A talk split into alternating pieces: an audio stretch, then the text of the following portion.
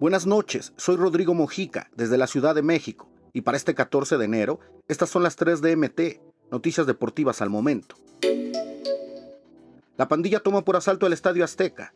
El Monterrey, que se ha convertido en un coco recurrente en los últimos tiempos del cuadro celeste, derrotó 2-3 a Cruz Azul en duelo correspondiente a la jornada 2 del torneo Clausura 2023. Uriel Antuna, quien tuvo que resignarse a seguir con la máquina, marcó el 1-0 tras una gran asistencia de Charlie Rodríguez, anidando el esférico a las redes con disparo como venía. Pero antes de finalizar el primer tiempo, Germán Berterame, quien se distinguió con triplete, dos para su causa y una para el rival, anotó el del empate.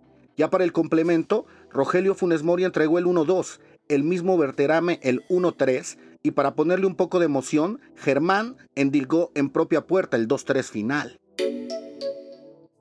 49 a la ronda divisional en la NFC. Brock Purdy lanzó tres pases para touchdown en su debut en postemporada y lideró la victoria 41-23 de los San Francisco 49ers ante los Seattle Seahawks en el juego de comodín. El coreback no tuvo señales de nerviosismo al ganar por sexto encuentro consecutivo como titular, reemplazando al lesionado Jimmy Garoppolo, que ocurrió casi al inicio de la victoria en la semana 13 ante los Miami Dolphins. La escuadra californiana avanza a la ronda divisional y recibirá Minnesota, Tampa Bay o Dallas en su siguiente compromiso.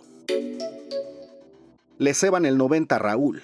Medio cuerpo fue la diferencia entre volver a celebrar un gol en la Premier League o seguir con una sequía que ya es larga, esta derivada de una pubalgia que lo mantuvo algunos meses fuera de circulación.